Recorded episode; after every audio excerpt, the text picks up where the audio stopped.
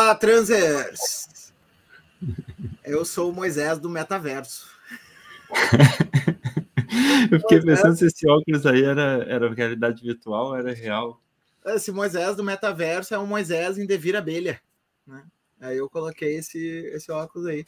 Ô, Tom, se tu se tivesse esse tal de metaverso aí já, que, que coisa tu seria? Um, sei lá, acho que poderia ser um meteoro ou talvez um, um animal estranho, assim. O que, que tu acha? Bah, o que, que eu seria? Não sei, eu acho que eu ficaria mudando, assim, sabe? Eu acho que a pira ia ser, tipo, ser um, um, um treco diferente cada, cada momento. Uma metamorfose ambulante. É verdade, né? Tu curte. Eu me lembro que tinha um grupo de Facebook que tu, que tu tinha lá, que tu trocava todos os dias qual era o nome do grupo. E, e o grupo era muito doido, porque cada dia era uma coisa e tal. Né? Então seria, Sim, seria na Imagina se fosse no metaverso. É, exatamente, exatamente. Então tá. Hoje a gente vai receber conosco a Camila Mosini Alister, né? Uma pessoa aí que eu já estava há horas para convidar para. Na verdade, é, tem pessoas que eu fico buscando encontrar um pretexto para convidar, né? Às vezes demora um pouquinho para encaixar. Para quem não sabe, a Camila tá lá no outro lado do mundo, né? Na Austrália, né? Para nós estamos aqui no Brasil, né? É, ou seja, a gente já está meio na finaleira aqui eu já botei esses óculos aqui para esconder as bochas de, de, de, de olheira, de, de cansaço de dia. E ela tá com ela tá com os olhinhos de quem recém acordou, né? Porque uh, tá recém começando o dia lá na Austrália, né? Então seja muito bem-vinda, Camila, ao transe, né? Eu e o Tom aqui te, te ciceroneando hoje aqui para esse papo sobre metaverso, né? Uhul, obrigada. Bom dia, ainda estou bêbada, não estou no boteco, mas estou bêbada de sono. Estou acordando, então, assim, se eu der uma, uma vagarosidade aí na cabeça, é o download aqui das informações, mas bom dia, muito prazer estar aqui. Muito obrigada pelo convite. Prazer, e vamos lá, vamos lá, vamos falar. Camila, é, como hoje, né, tu é a única convidada, normalmente a gente não faz essa abertura, assim, para não parecer muito acadêmico, mas uh, como tu é a única convidada, dá tempo, assim. Conta para nós um pouquinho da tua, da tua trajetória, assim, é, como é que tu chegou nesse. Né, é, não posso dizer, obviamente, tu é especialista em metaverso, porque quem poderia ser especialista em metaverso é um troço que nem existe ainda, né? Só na, só na academia para se achar, né? Que poderia ter algum, alguém que já poderia falar. Mas uh, é um tema que, obviamente, né, tá na interface aí do, do, dos teus problemas de, de, pesquisa e tal. Então, se tu pudesse nos contar aí a tua trajetória um pouquinho uh, até chegar nesse ponto que tu tá agora. Claro. É, eu fiz jornalismo. Né? Eu estudei jornalismo na URGS. O Moisés foi meu professor de ética e jornalismo, então prazer estar aqui. Ele foi um daqueles professores que a gente não esquece. Então, eu lembro que ele apresentou Martin Buber, coisas assim que eu nunca tinha ouvido falar, sabe? Fiquei, oh, sabe, aquela coisinha assim de estudante ainda, brilhando os olhinhos. Então, eu fiz jornalismo e, enfim, eu era novinha, tinha 18 anos e queria apresentar jornal, queria ser repórter, essas coisas assim. Aí depois eu fui vendo, ah, não é isso. Acho que eu quero saber mais, acho que eu quero entender mais. Aí eu fui, no último ano, me voltei para pesquisa. Aí entrei no grupo de pesquisa com a Ana Thaís, que é o Imaginalis, né? Aí a gente começou a pesquisar epistemologia, é, imaginação, é, Morin, é, Feyerabend, essas coisas assim que na minha cabeça na época ficou tipo uh, uh, uh, borbulhando. E eu, olha, eu acho que eu me apaixonei e vou continuar nesse universo de pesquisa e quero entender psicologia social. Eu sempre fui apaixonada por psicologia social, não sei porquê, as cadeiras que tinha optativas eu fazia na psicologia. Sempre estava em dúvida se eu fazia jornalismo ou psicologia. Ainda bem que eu fiz jornalismo, que eu não acho que eu não seria uma boa psicóloga. Mas é, e aí acabou que eu fui fazer o mestrado na psicologia social. E aí, no mestrado na psicologia social, eu fui aos poucos, assim, eu sempre quis estudar um pouquinho essa questão das redes, como ela está impactando a gente, como a gente está sentindo isso, redes sociais. É, e aos pouquinhos eu fui assim, a gente nunca chega com um problema pronto, né? A gente vai descobrindo, assim, pelo menos eu não nasci pronta, eu vou me descobrindo, sabe? Tem pessoas que já nascem, eu vou ser médico e vai virar médica. Eu não sou assim, eu tô, eu tô ainda, sabe? Eu tô. Cada dia eu vou juntando uma pecinha do quebra-cabeça. Então, ao longo do caminho, eu fui descobrindo que o que eu queria estudar mesmo era quais as condições que estão de possibilidade que estão fazendo com que a gente é, já diga que a internet deve ser um universal. Né? O que, que é isso que quando a gente fala assim, ah, eu não tenho Facebook, a gente fica, como assim? Você não existe, sabe? O que, que, o que, que, que causa isso, né? Como é que é possível que a gente não mais veja a possibilidade da, da desconexão? Então, foi isso que eu estudei no mestrado, só que aí não parou, né? Eu não estava satisfeita, eu queria entender mais, queria entender mais é, sobre que tipo de presença é essa, então, que nos afeta fisicamente, emocionalmente, a gente se afeta. Se alguém nos bloqueia, se alguém nos faz alguma coisa no mundo online, isso mexe com a gente. Então, que tipo de materialidade, que tipo de afeto da imagem é esse, sabe? Então, eu fiquei muito intrigada com isso. Que tipo de presença é essa da imagem? E aí, eu fui fazer um doutorado no Rio, na UERJ, com o Eric Felinto, maravilhoso. Então, acho que na era da comunicação ele é super super bambambam, bam, bam, então assim, ele me apresentou Flusser. E aí foi, foi assim, paixão, né? Flusser, é, no mestrado eu estudei Foucault, que foi paixão também. Aí juntou Foucault com Flusser, aí foi uma, foi uma coisa assim que ficou muito, muito, muito forte, assim, e Flusser realmente é, ele pega de jeito, assim, sabe? Quando você vê, ele pegou e ele fala de coisas que eu, eu não vejo muito, assim, em outros filósofos da tecnologia, sabe? Assim, de uma forma tão real, tão viva, tão conectada com a vida, em termos de ciclos e buscas e consciência, assim, claro, tem vários, mas, assim, eu acho que ele é muito concreto, assim, sabe? Nesse, nesse, nesse, estudo da materialidade das coisas. E aí, nesse meio do caminho, eu descobri o Luduenha também. Aí foi juntando Luduenha com Flusser, com Foucault, com epistemologia. Aí acabou que no final, assim, quando eu comecei o doutorado, eu comecei a praticar meditação. E eu fui muito fundo, assim, nessa prática da meditação. E eu nunca imaginei que a minha tese de doutorado iria colocar meditação, porque meditação é uma coisa que eu faço privada, é uma coisa minha, não, não. Só que ao fim eu comecei a travar na escrita, não tinha mais como conseguir escrever a minha tese se eu não incluísse meditação. E aí acabou que a minha tese virou é, o que eu chamei de uh, uh, o estudo do desejo de onipresença, que o que é esse desejo de estar aqui, lá e acolá ao mesmo tempo, e como isso está ligado às práticas de meditação, ao nosso desejo de ilimitado, que a nossa mente quer ser ilimitada, e que, que, tipo de realidade é essa que a gente está construindo através das, da relação entre mente e tela. Então, eu posso fazer um jabá? Acabei de lançar, tá em inglês, gente, mas eu quero lançar em português. Esse é o resultado do, do, do livro, da tese, que é o The Social Media Have Limits, Bodies of Light and the Desire for Omnipresence. E tô, vamos ver aí quais são os próximos passos para fazer em espanhol, português, quem sabe, não sei. Então, aos pouquinhos, né? Tudo aos pouquinhos. Eu sou uma pessoa, não sou um robô. Mas, é, então é muito assim, pensando quais são os limites das redes sociais, né? Nesse mundo que nos promete o ilimitado, que nos promete essa presença que é onipresente, que está aqui, lá e acolá ao mesmo tempo, e e quais as consequências disso, né? Desse, desse ser, querer ser mais do que humano, querer ser mais do que o próprio corpo. Então é um pouquinho mais assim nessa pegada que eu que eu tô aí. Ah, esqueci de falar. Nesse meio tempo eu fiz uma cotutela com a com a Universidade Politécnica, Politécnica de Valência na Espanha, fiz uma cotutela, dois doutorados não só. Quase morri, nem sabia a bronca que eu me meti, mas aí, aí terminei. Aí conheci meu marido, australiano, e vim parar na Austrália. Aí tô aqui ensinando na universidade, tô fazendo, tô fazendo aulas de tutorando aulas de sociologia, ensino aulas de é, sociedade australiana, eu brasileira, ensinando australiano sobre a sociedade deles, mas é ótimo, a gente se diverte muito, os alunos são muito queridos e é sempre bom estar aí. Falei um monte. Olhar de estranhamento é bom também, né? Às vezes quem está de fora enxerga melhor a sociedade do que tem, quem está dentro, né? É um, é um, outro olhar, né? Antropologia é, que, que o diga, né? Acho que bah, super. Essa, é, tantas implicações cosmopolíticas aqui, é como se a gente tivesse num episódio do Cosmopolíticas hoje nesse, nesse transe ao vivo aqui, né?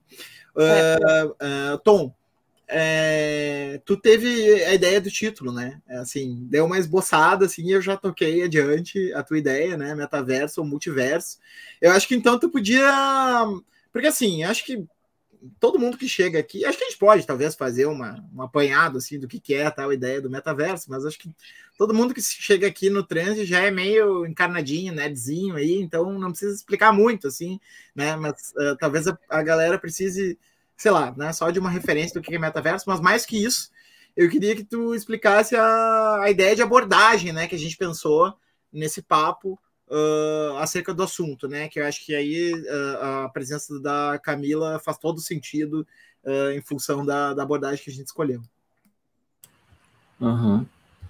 É, bom, tentar falar o que, que é o metaverso, né, primeiro que não sei se metaverso é alguma coisa, né? Eu acho que essa talvez a primeira coisa, assim, para Tu já falou, né, que é um negócio que ninguém é especialista porque não existe. Né? tipo, e, e, eu acho que o metaverso, antes de mais nada e antes de qualquer coisa, ele é uma buzzword, né?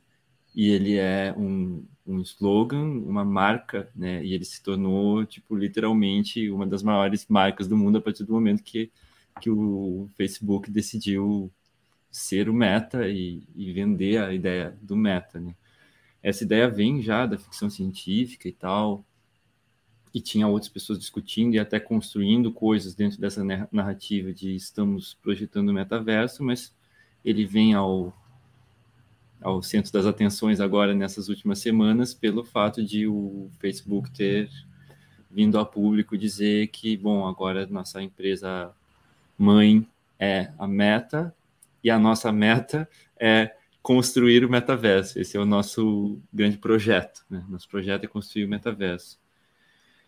E aí, o metaverso seria basicamente, acho que a única, talvez, ideia central assim em torno do que isso se estrutura é tipo, pelo menos do jeito né, que o Facebook está apresentando isso, seria tipo a internet passar a se apresentar como é, espaços imersivos dentro dos quais a gente estaria, a gente passaria a estar dentro da internet de uma maneira incorporada com o nosso corpo, né? Em que medida isso é incorporado também, acho que é uma questão, mas através principalmente das tecnologias de é, óculos ou headsets de realidade virtual e realidade aumentada, né? Acho que é uma coisa predominantemente visual, assim, em um primeiro momento, embora nada impeça, né, que outras outros sentidos, outras dimensões de, de sentido da experiência sejam acrescentadas.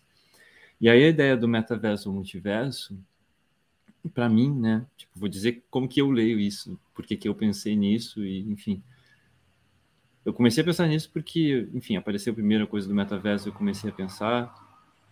É, também essa, estou dando essa oficina lá no Foreign Objects, né, que até é, vai ter o segundo encontro é aberto, né, só que em hum. inglês, mas, né, é uma oficina aberta ao público, que é só entrar no Zoom, assim, nessa plataforma que se chama Foreign Objects.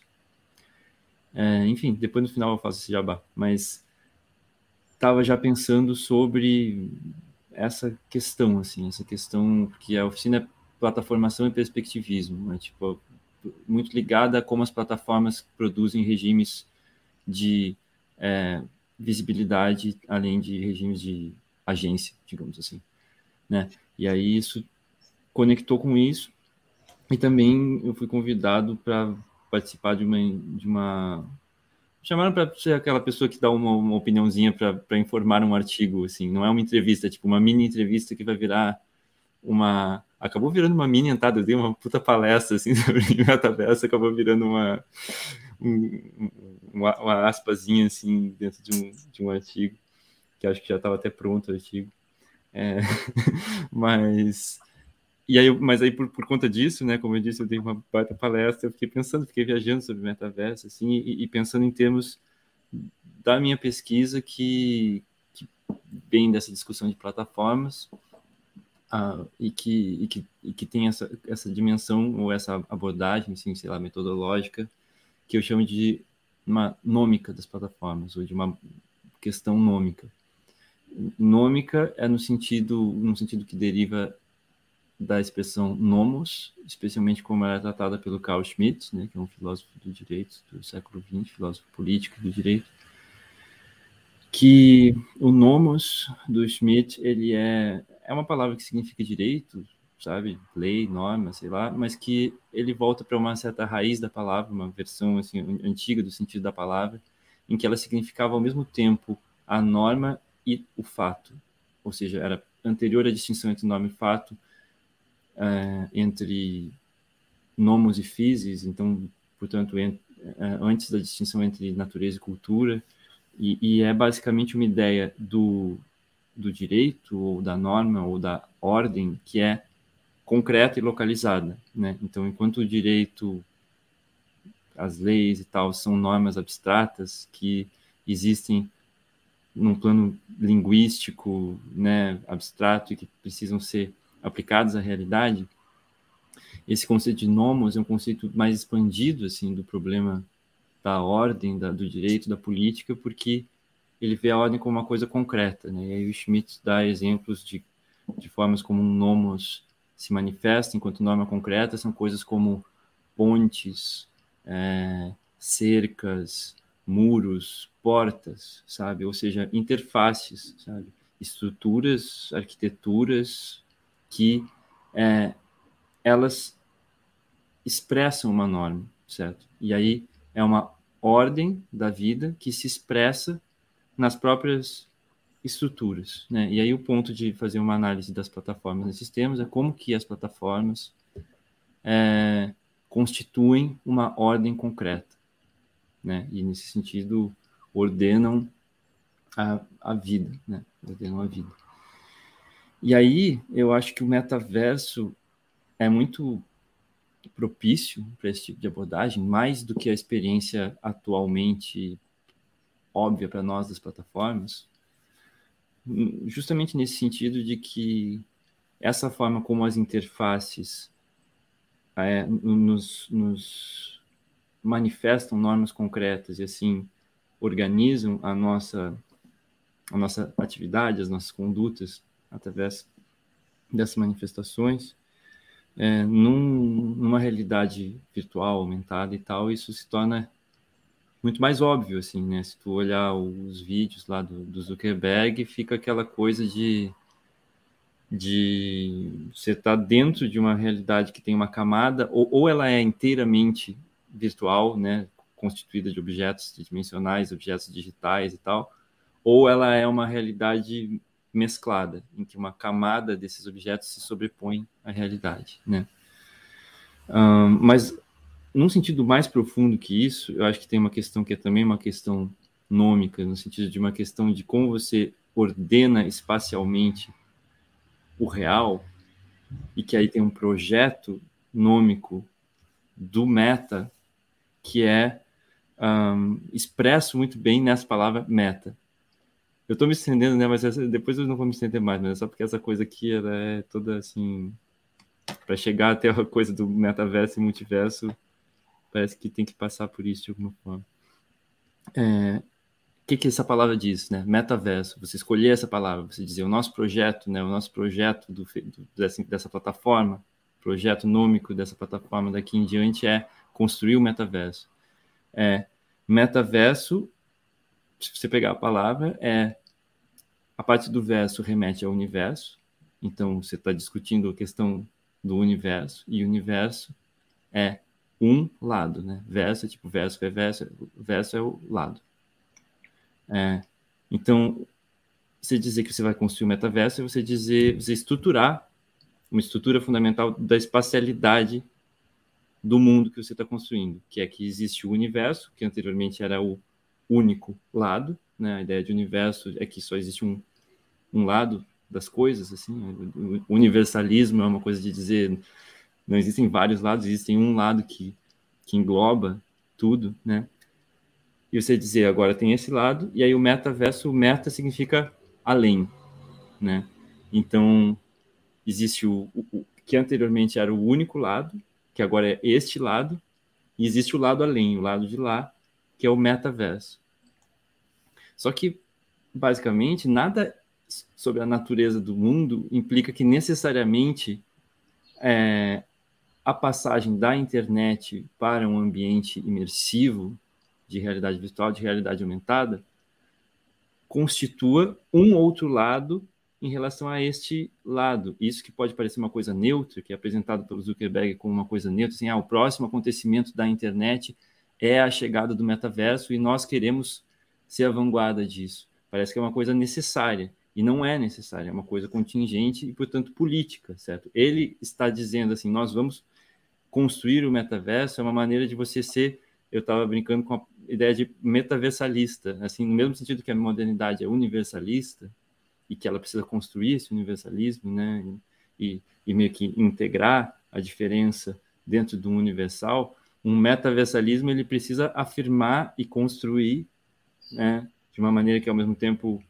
normativa e factual, né, cosmopolítica, etc., jurídica e política, construir e afirmar é, essa unidade do outro lado. E uma vez que esse, que esse lado de lá seja unificado, né, isso é um poder imenso, porque ele vai, esse lado de lá, ao mesmo tempo, ele se sobrepõe ao, ao lado de cá e, e, estabelece um regime é, recursivo, cibernético, de governança algorítmica e tal, que, que, que, que, que começa a, a, guiar, digamos assim, é, também tudo que acontece do lado de cá. Então, é um projeto, é uma forma de espacializar a relação entre a internet e o seu meio, né? Que é muito, muito forte, né? Muito tem pretensões assim muito, muito fortes. Então a ideia basicamente era essa, tipo, aí então o metaverso é tipo essa ideia de que existem dois lados e a questão é será que a gente precisa necessariamente pensar assim ou será que seria possível uma outra coisa, ou seja, a gente quer essa essa construção do mundo, um mundo de dois lados, que tem o lado de cá e o lado de, de lá, e se a gente não quer, a gente quer simplesmente retornar e defender o universo, o universalismo, a unidade do lado, ou a gente quer multiplicar os lados, né? E existem alternativas, existem já discussões de outras é, empresas e coletivos que já estavam tentando construir o que eles chamam de metaverso, mas que tinham uma ideia de múltiplas plataformas do metaverso, que a gente poderia pensar num multiverso nesse sentido, que cada plataforma estaria construindo um lado, né, de N lados possíveis dessa dessa esse agenciamento entre redes e e realidade analógica, digamos assim. Né? Uhum. O Tom é, é, um dos caras que eu mais gosto de, de ler e conversar sobre essa perspectiva da plataforma como espaço, né? Eu acho que tu é muito didático uh, em, em, colocar, né? Assim, por exemplo, uma imagem que tu usou nos teus cursos é, da plataforma como plataforma, né? A gente pensa assim, a plataforma física, né? O que, que a gente pisa que nos separa do chão, né? Então, assim, é, é realmente dá um sentido muito claro para o que, que é uma plataforma, né? A gente experimenta a internet pisando num chão que não é exatamente o chão chão, né? A gente está pisando numa espécie de ponte ou numa espécie de, né? É, não lembro como é que se chama aquilo, aquele negócio que a gente coloca nos, nos lugares por cima, assim, né? Do, do chão direto, né? Às vezes porque enche de um água, terraço. né? Hã? Um terraço, sei lá, uma coisa assim. É, tem não, uma diferença tem... de nível, né? Tipo, uma plataforma é, tem que ter uma diferença de nível entre, entre dois planos, sabe? Se, se você tiver só um plano neutro, ele não é uma, uma plataforma, ele vai ser tipo o chão, sabe? Se você só tem um plano de referência. É, exatamente. Uma plataforma, você tem que ter uma diferenciação, assim, tem que ter um, uma coisa que se destaca, né? Exatamente. A, a, quer dizer, a plataforma como esse acima do chão, né? Que não é terraço o nome, é um outro nome, daqui a pouco eu me lembro, né? Que, que é o que a galera põe. Porque se o chão, por exemplo, uh, sei lá, tiver inundado, né? Não chega nesse ponto, né? O sujo, vai lá para baixo, né? Então a, a, a plataforma, quer dizer, a gente caminha sobre, né? Um espaço, né? A gente escreve o que a gente faz, né? Pensando derridianamente, mas também talvez no Flusser, né, pensando no mundo codificado, né, a gente a escrita, né, a inscrição das coisas se dá nesses aparatos técnicos, né. Então a plataforma funciona como uma espécie de um espaço no qual as nossas experiências, né, se inscrevem, né. E daí eu fico pensando, Camilo, que o Luduenel, né, que é um filósofo que tem te interessado, né, é um cara que tem insistido muito e numa direção até eu diria, surpreendente do pensamento dele, assim, escapando um pouco da, de uma certa radicalização da biopolítica que está tá mais no, no, no, primeiro ali, naquela questão do animal e tal, né? Ele tem caminhado para essa direção do infinito, do transfinito e né, do universo que é multiverso, né? Da imortalidade, quer dizer, nessa multiplicidade limitada, né? Se a gente olhar o último livro dele, que acho que é a Suma Cosmológica, se eu não estou enganado, né? É, é, vai nessa direção, né? De uma proliferação é, transfinita, né? De infinitos e, e, realidades, né? Então a gente fica pensando nessa linha do que o Tom falou, né? E nessa proposta do, do, do, do multiverso versus né, o, o, metaverso, né? Se o metaverso não é uma tentativa tal como as plataformas já fizeram, né, com a nossa experiência cotidiana da internet, que era uma experiência muito mais diversificada, né, que era uma experiência de blogs, de, né, de múltiplos, múltiplas entradas para entradas, né, uh, oligopolizadas, né, por, por, por, esses conglomerados de tecnologia, se não é uma tentativa ainda mais totalitária, né, de, de uh, no caso do metaverso, né, eu fico, fico pensando aqui, te passo a bola.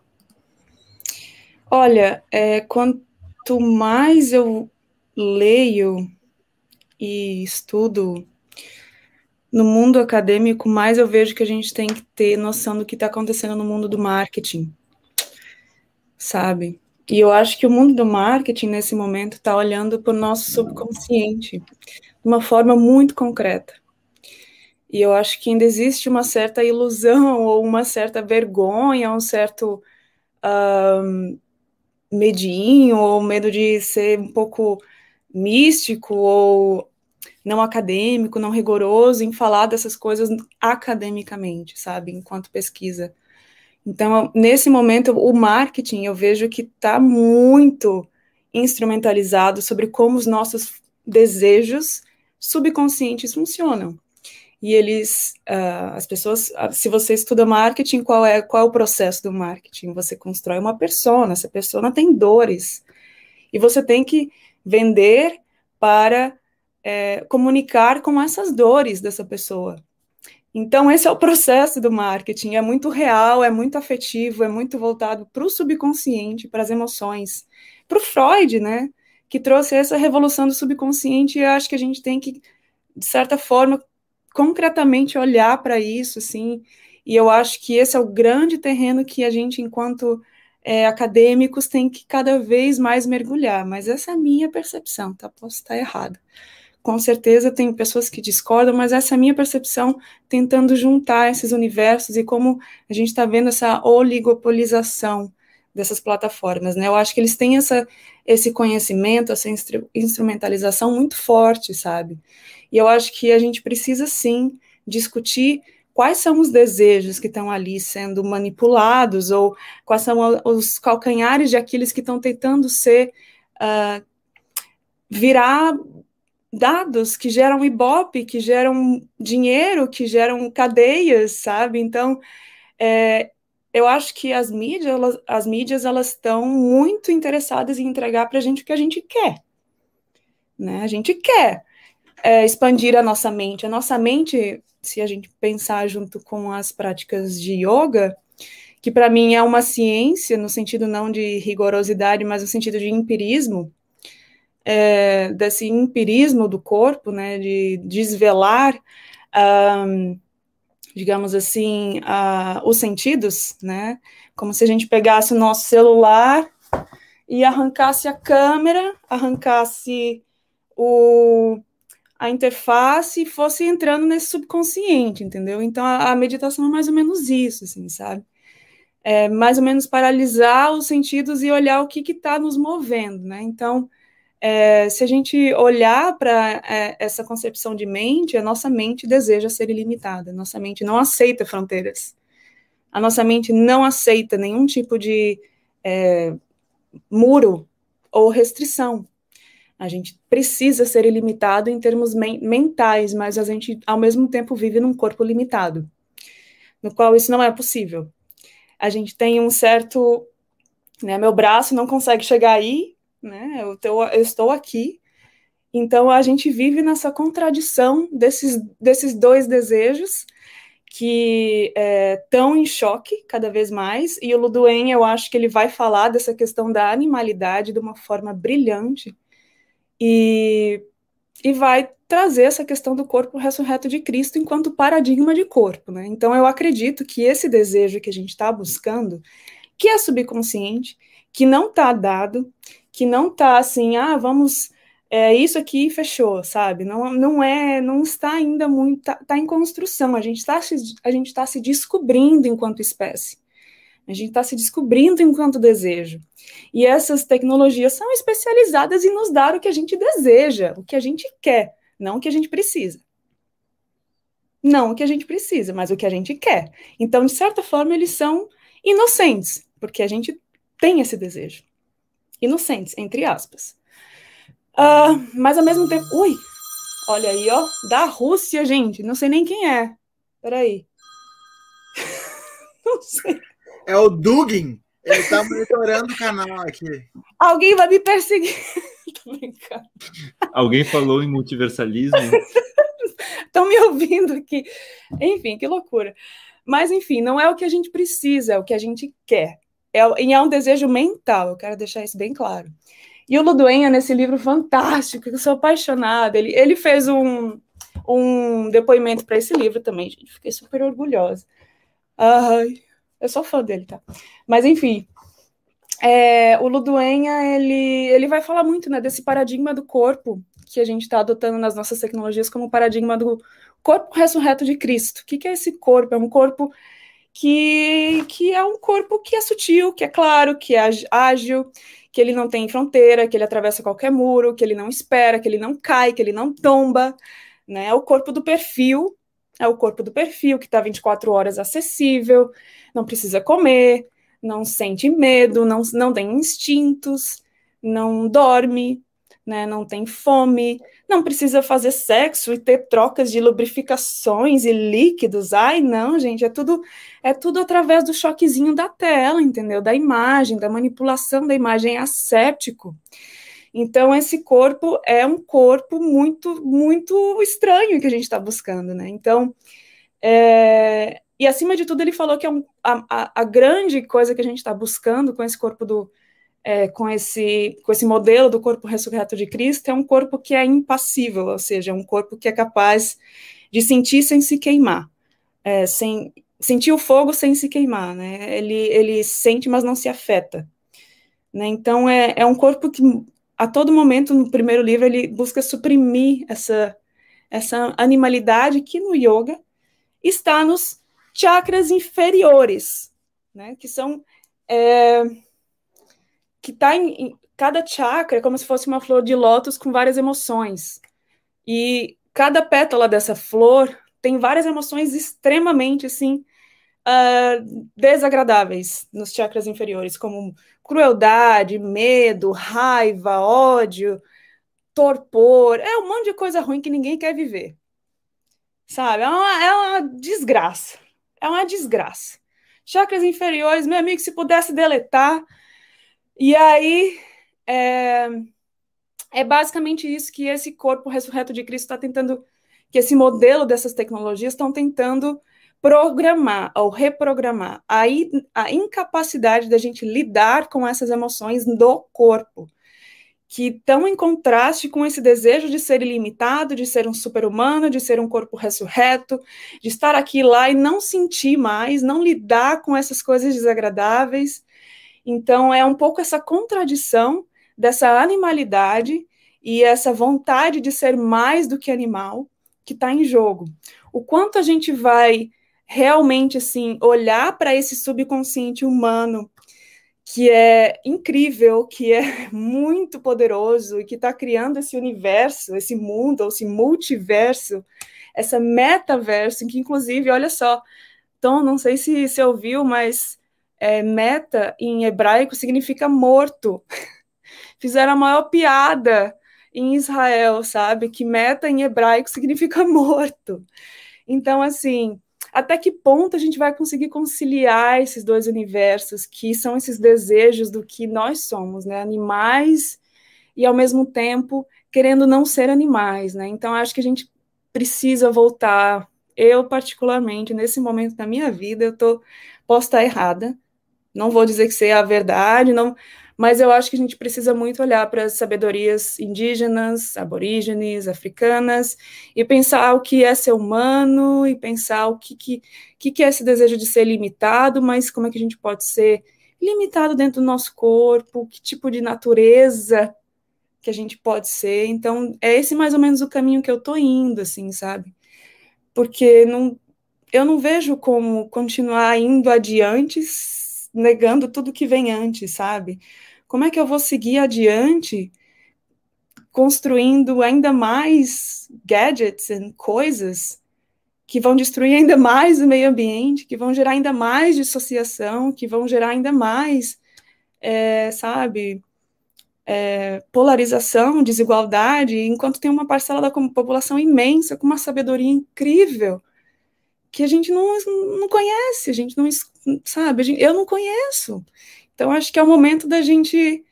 Eu vejo, né? Eu acho que o meu caminho é um pouquinho mais esse, assim, mas claro, eu não sei, então eu estou em processo de descobrir junto e estar tá atenta ao que está acontecendo, né? Mesmo que eu tenha esse desejo do meu coração de sim escutar essas perspectivas e estar tá muito atento, porque eu acho que no fundo, no fundo, no fundo a gente a gente é indígena, a gente é animal, a gente não.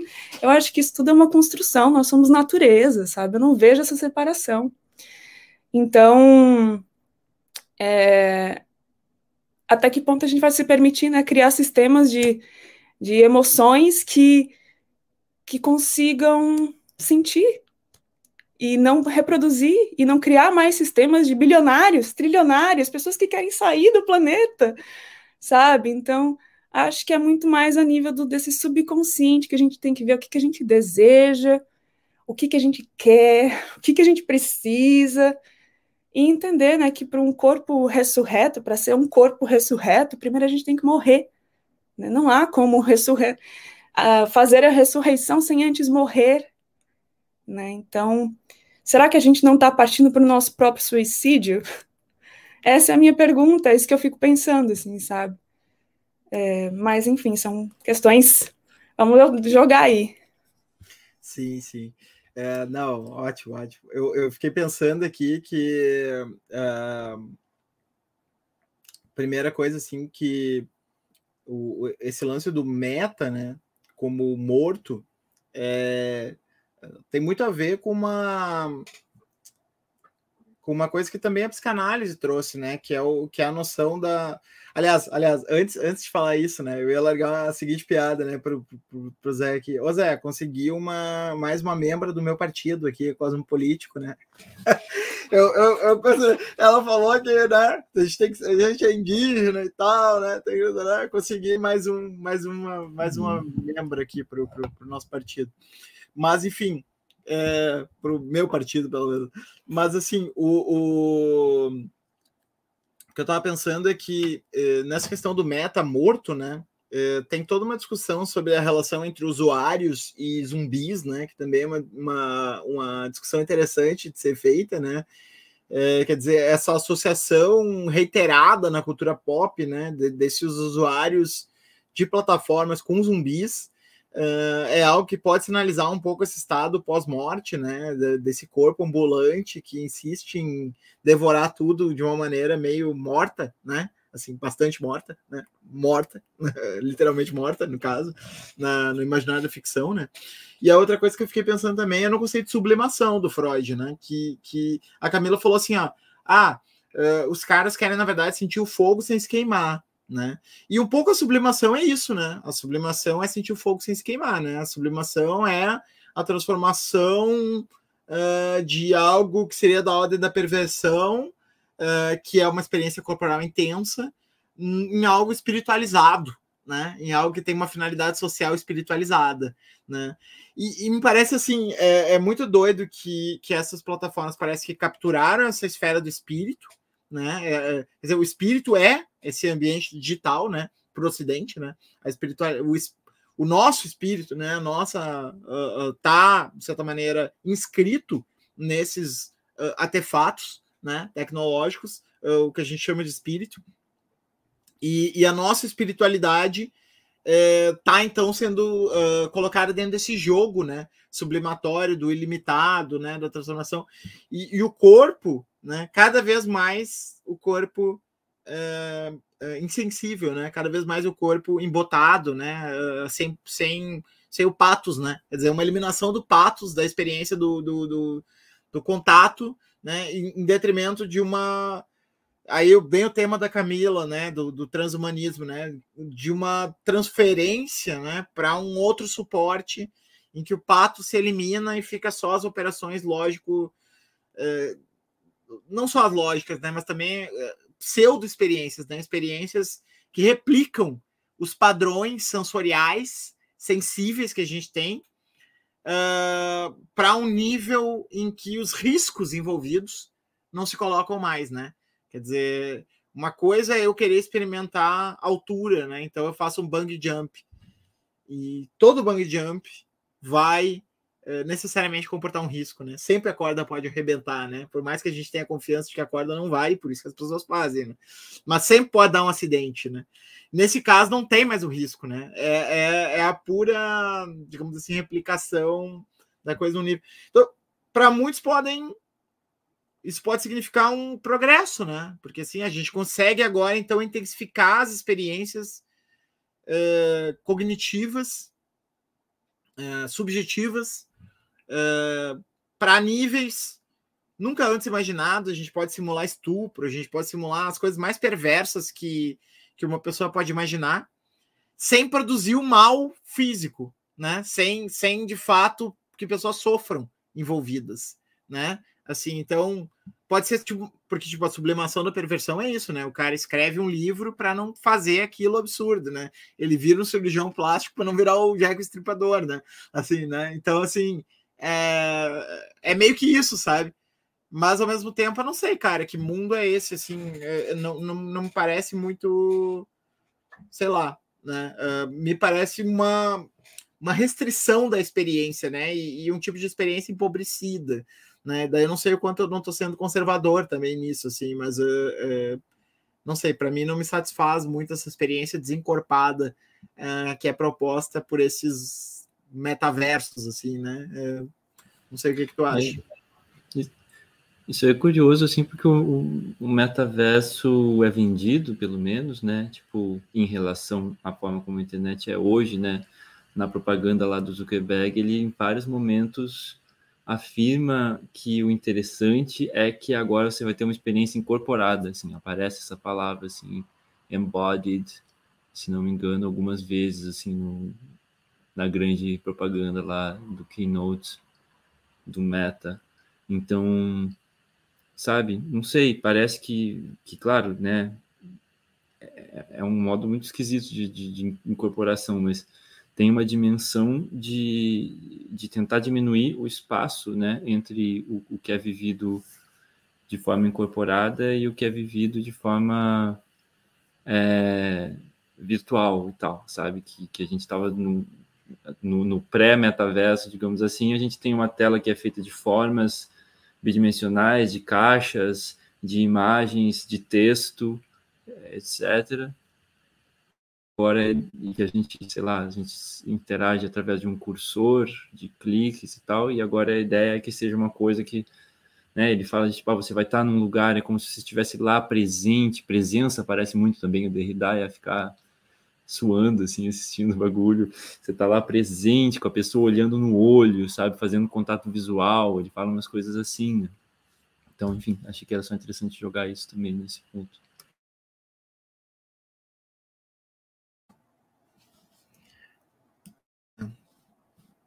Pois é. Uh, Não sei se eu interrompi, acho que tu tinha feito uma pergunta para a Camila, assim, eu não queria. Não, não, na, na verdade é o contrário. Na verdade, eu tinha meio que, que, que te perguntado o que, é que tu acha. Ah, assim, era, ah, era para mim. tá, é, não, eu, que eu, eu tinha perguntado. Uhum. Eu quero ver a Camila também sobre isso. Se esse, essa. A Cássia, que está aqui, seria outra legal de escutar sobre isso, né? Se, se é possível uma simulação do, dessa, desse encorpamento, né? Eu gosto de traduzir embodied por encorpado. Eu sei que eu sou absolutamente minoritário, né? Eu não traduzo por incorporado nem nada. Eu traduzo encorpado mesmo. Para mim é que nem o vinho, sabe? Que é encorpado mesmo, assim. A coisa tem mais substância, sabe? Então, uh, se esse encorpamento, se essa encorpação, né? Ela, ela de fato pode ter a mesma intensidade que uma experiência do corpo, tal como a gente tem. Porque a impressão que eu tenho na linha da, da Malabu, assim, entre outros, né? É de que. E, e, a Camila também levantou isso, né? É de que, de alguma maneira, o nosso corpo sabe muito mais do que as nossas experiências é, de replicação do corpo acham que eles que sabem né, reproduzir o que o corpo faz, sabe? Do tipo assim, é como se a dita natureza, que é um termo né, vazio, que, que não significa mais nada, né? Mas assim, é como se a dita natureza já tivesse mais na frente do que esses projetos que supostamente se acham muito mais na frente da natureza, né? E na verdade isso, isso a pretexto de ser um progresso fosse na verdade um empobrecimento, não porque a gente não quer enriquecer, porque a gente quer intensificar as experiências, né? Mas sim porque uh, de alguma maneira, as experiências sabem mais do que nós fomos capazes de racionalizar até agora, né? E de alguma maneira, esses negócios estão saindo do status quo atual, né? E talvez nisso se crie um imenso desperdício de experiência, assim, né? Então, na verdade, eu queria ouvir você sobre esse sujeito de outro corpo, né? Se vocês acham, quer dizer, esse sujeito com mil e um gadgets, né? De realidade aumentada, de realidade para, de realidade né, virtual e tal. Se vocês acham que esse, esse corpo sublimado, né, via artefatos técnicos, ele, ele de fato pode ser, por exemplo, uma resposta para uma superação da violência ou, né, para uma sociedade de abundância é, produzida artificialmente por meio desses recursos, né, de, de mentais. Qual que vocês acham que são as possibilidades e, e os limites desse, desse projeto transhumano, digamos assim, do, do metaverso, né? Pode começar quem queira, Camilo ou Zé, tanto faz. Bom, é, eu tava já com uma coisa na cabeça, então eu vou, vou largar logo, assim, que é que eu fiquei assim, eu achei interessante, acho que justamente por ser contra-intuitivo para mim, mas eu, eu não sei se eu compro a ideia de que o desejo que move isso é um desejo é, pelo. Sabe o que você começou falando, Camila, sobre a, a, a, forma como as plataformas operam e se constroem todo o tempo mirando em expressar os nossos desejos, né? Não necessariamente o que a gente precisa, mas o que a gente quer de uma maneira mais.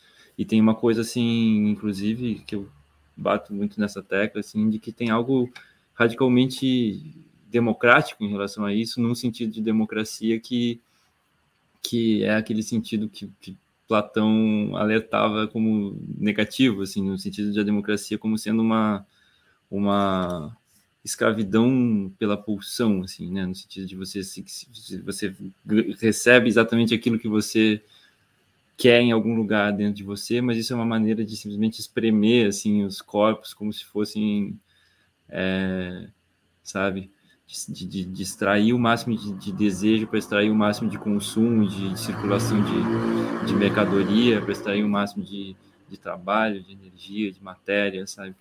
É, e tá, eu concordo com isso. Eu acho que as plataformas realmente operam mobilizando o nosso desejo inconsciente, mas aí pareceu ter é, uma sei lá, para mim um salto assim entre isso e esse desejo ser esse desejo é, que você puxou da yoga de, de um desejo de, de absoluto, assim, de, de romper todos os limites do corpo e, e de, de ser assim em, em, conjunção com o todo. porque, não sei, eu acho que muitas vezes, e sei lá, essa coisa que, que seria como se fosse um, uma coisa que sobe assim para esses chakras superiores e, e desconecta dos é, dessa coisa mais dos desejos mais da terra e mais pélvicos assim.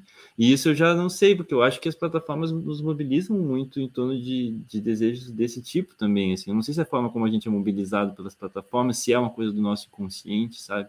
Eu acho que o nosso inconsciente segue sendo algo de incorporado assim mesmo que ele circule nesses lugares digitais né que que traduzem e formalizam isso em algoritmos, em, em, em quantificações, em correlações estatísticas, etc. Isso ainda está sendo minerado de, de nós, de um lugar assim que é incorporado, eu acho. Então, a gente só queria assim acrescentar essa essa dimensão assim para a coisa que acho que talvez bagunça um pouco mais a, a discussão e traz mais é, tensões assim porque não sei, porque aí esse desejo né, de, de, de, de morte, aí eu também lembrei é, da, de toda a discussão sobre prometeísmo que a gente tem aqui direto, né, do, do Rei Brassier e tal, que tem essa história da, da razão como, como esse projeto que é um projeto meio de morte, assim, né, que é um projeto de, de, de sair do, do corpo biológico e se, tra se transportar para esse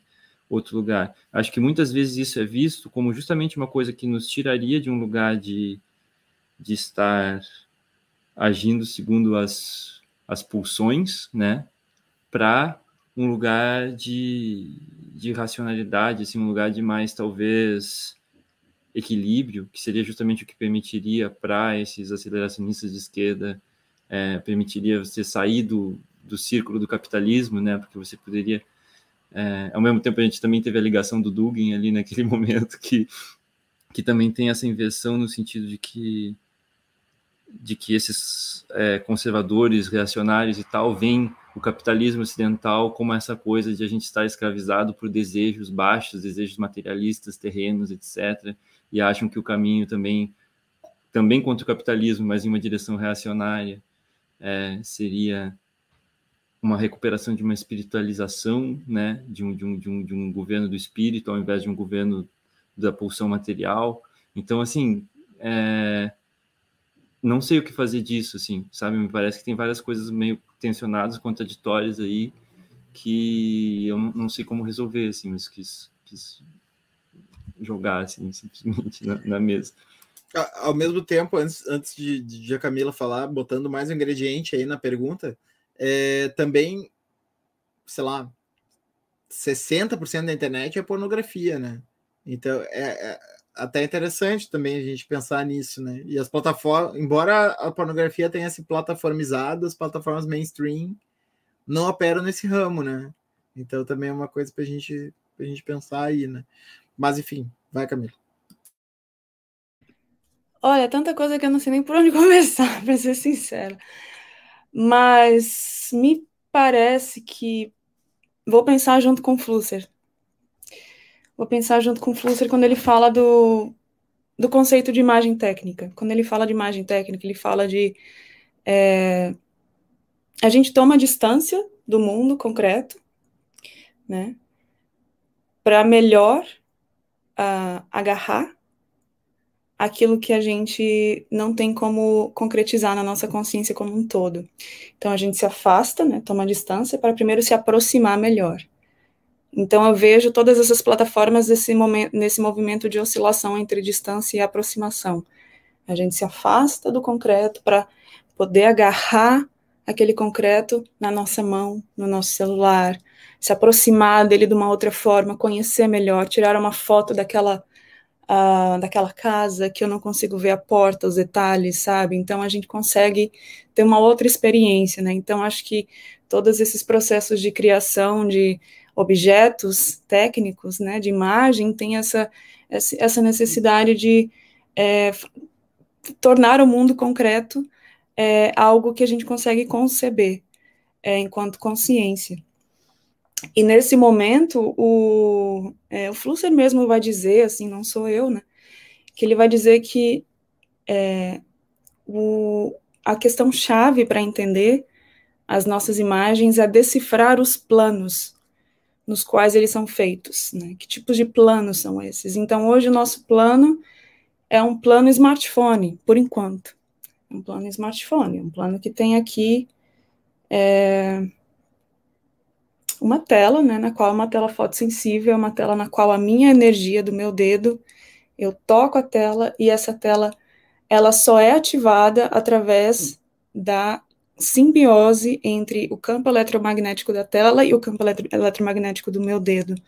Então, pela primeira vez, a gente está trocando energia com aparatos que movimentam imagens. Então, assim, é, é realmente essas, esse processo de simbiose da imagem com o corpo, e não só o corpo, acima de tudo, o sistema nervoso. Né? Então, é, o sistema nervoso humano, ele, ele, ele é muito complexo, ele é feito de hormônios, enxurradas de hormônios, que hormônios são o que geram emoções, né? Os nossos hormônios são aquelas coisas que, que, que, que, que geram as nossas emoções, que, enfim, são essas enxurradas que nos, nos acometem, né? Então, é, o, o hormônio que está em jogo nesse processo, assim, da, das imagens técnicas hoje, é a manipulação do, do hormônio dopamina, que é o hormônio do prazer e da recompensa, né? Então, a gente está todo momento sendo bombardeado e criando formas de, de ter esse hormônio dopamina cada vez mais liberado. Então, eu, eu literalmente recebo um choque, um nanochoque na tela, tanto, tanto é que por isso que quando eu toco uma tela é tão prazeroso. É um nanochoque, é muito sutil, mas já libera dopamina. E aí eu entro numa rede social que ela é feita como se fosse um loop. Eu vou passando, eu vou scrollando e há um papiro invisível que nunca acaba. E você fica naquela roleta, ele é feito para você continuar ali. Isso é tudo subconsciente. Né? Então, é, são todas. É, é, é, quando eu falo do yoga, eu, eu também não, não, não vejo o yoga como a resposta, ou ah, eu não sou uma pessoa que não questiona yoga, eu acho que não toma aquilo como verdade absoluta, bem longe disso. Nossa, eu sou, eu sou bem questionadora de várias coisas do yoga e realmente tem várias coisas assim que que não fazem sentido para mim, mas tem coisas que eu tomo muito mais como uma filosofia da mente, sabe? Eu acho que é nesse sentido que eu tomo yoga, assim, que a gente acho que no mundo ocidental, a gente aqui no brasileiro não é visto como ocidental, só para a gente saber. Mas assim, é, nesse mundo subocidental ou ocidental, é, vamos dizer assim, esqueci o que eu ia falar. O que eu estava falando? Do yoga e, e como. É, ah, sim, sim. do yoga, é. das críticas ao yoga. Isso. Nesse mundo sub-ocidental, ocidental que a gente vive, a gente não, não, não traz muito essas coisas, essas, essas ideias, que eu acho que o Freud fez muito bem, e eu acho que o Freud, junto com psicanálise, junto com yoga, acho que podem sim dar uma costura sobre o que é esse subconsciente. Acho que yoga é, não é a verdade absoluta, acho que é uma filosofia da mente, para mim, né? E me ajuda a entender o corpo. Quem eu nem sei se eu acredito mais em chakras, mas é uma coisa que, para mim, pulsa e me faz entender certos, certos programas que estão nos mobilizando, entendeu?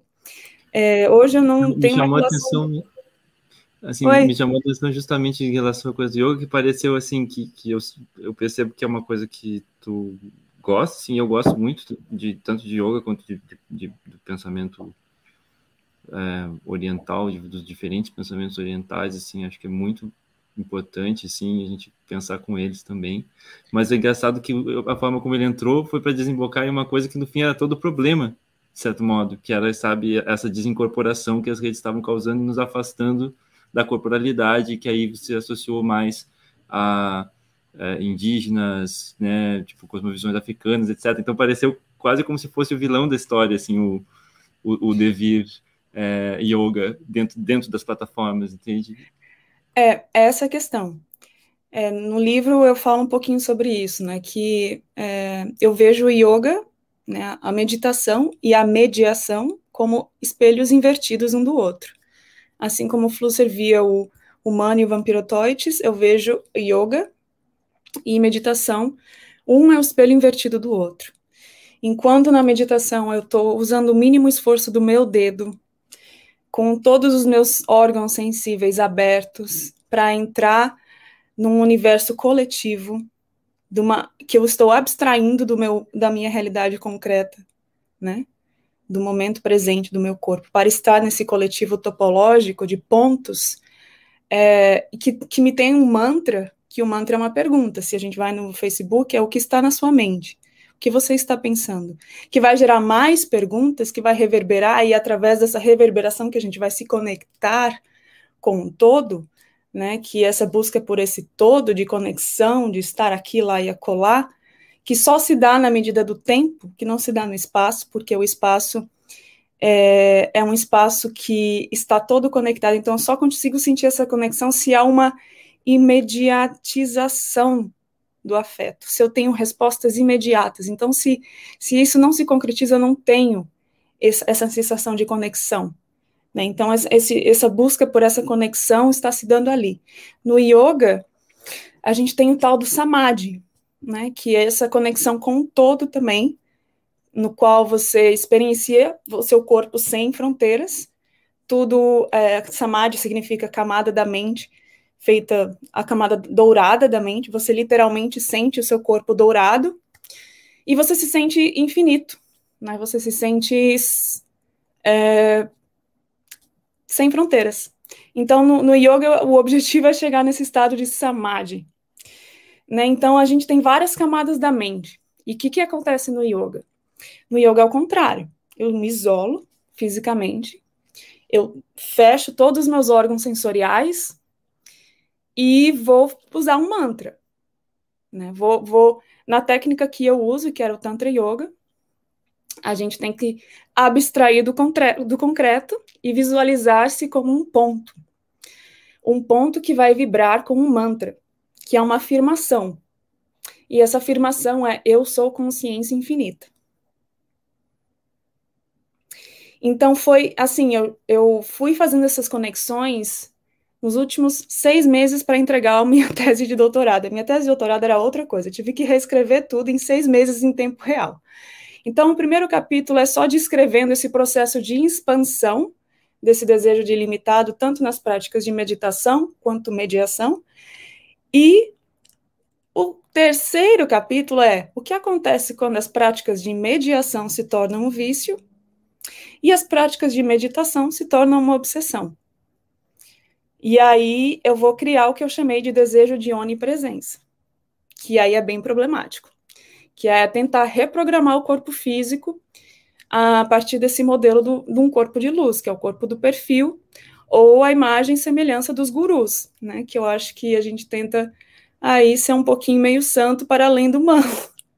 Então é, é um pouco esse questionamento, assim, né? Como aquilo que pode ser uma coisa super saudável também pode se transformar em algo que pode ser bastante opressor, dependendo de como esse programa é, nos programa, né? Então, Flusser, eu acho que Flusser é fundamental para a gente pensar também a, a inscrição desses aparatos, né? Porque, por exemplo, se a gente pensa em linguagem, é, linguagem escrita tem 5 mil anos. É muito recente, né? É muito recente que a gente criou essa forma de comunicação, né? Então, e Flusser vai dizer que essa criação dessa outra forma de comunicação com a linguagem escrita é uma revolução.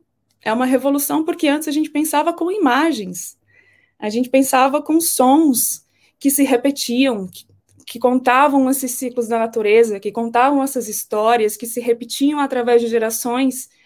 E com a escrita, a gente não precisa mais repetir, a gente consegue gravar e, e criar uma linearidade, né? Que é essa noção de progresso, de história. A noção de história vai nascer com a escrita.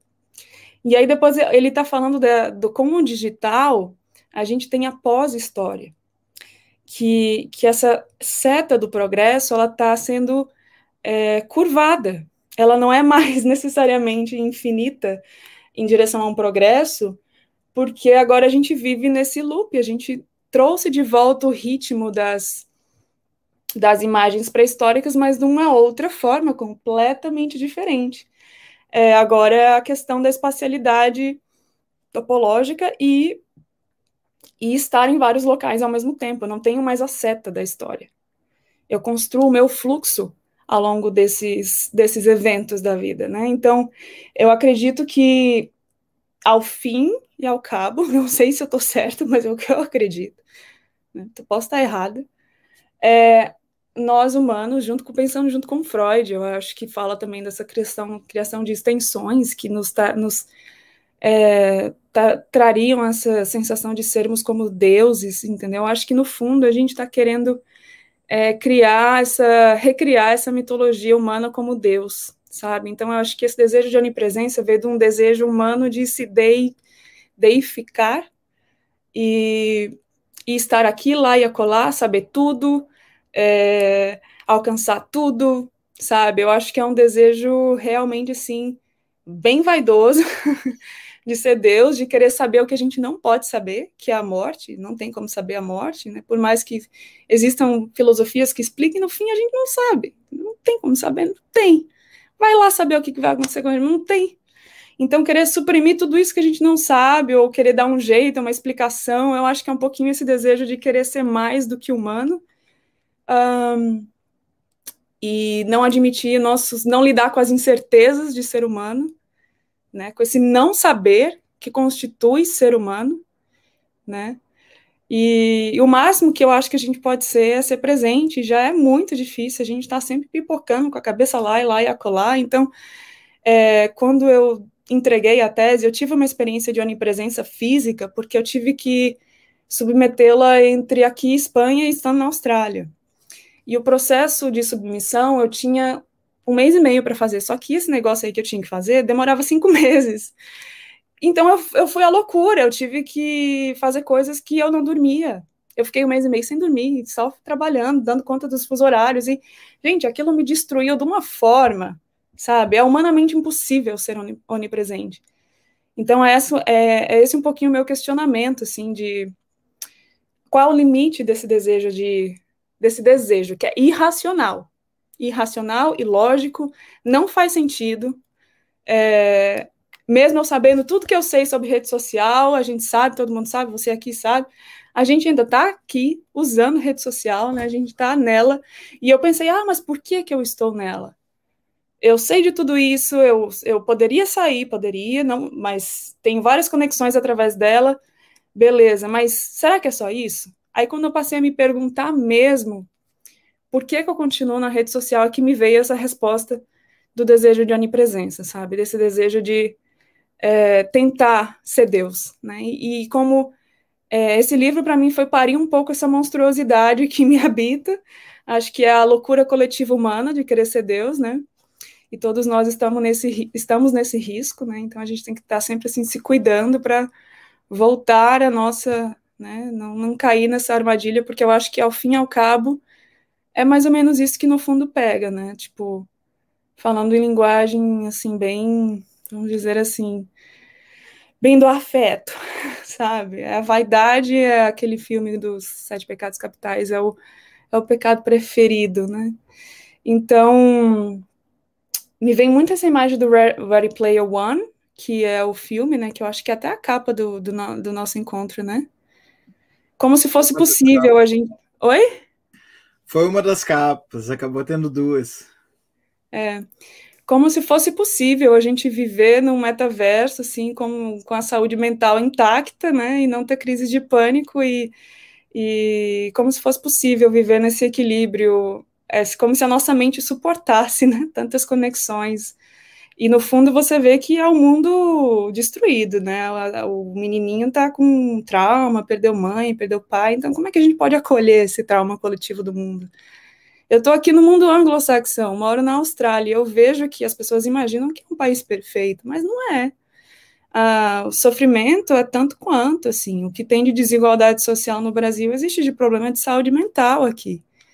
Então, eu vejo que há muita ilusão de que o, o Ocidente desenvolvido está no, nos levando a um progresso, e eu vejo muito sofrimento, sabe? Então, acho que a gente tem que realmente olhar para essas culturas que a gente não, nunca ouviu, nunca foram massacradas, entendeu? Eu acho que eles estão tentando falar há muito tempo de uma coisa que a gente nem sabe o que é, sabe? Porque eu não vejo a solução no modo como as pessoas vivem aqui, sabe?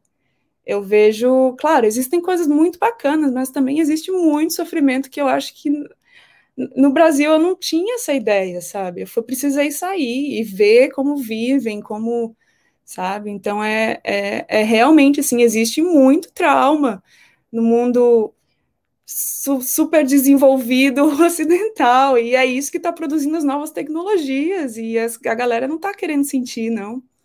E eu vejo isso, assim, todos os dias, então é questionar um pouquinho, sabe? Tipo, eu me questiono, sabe?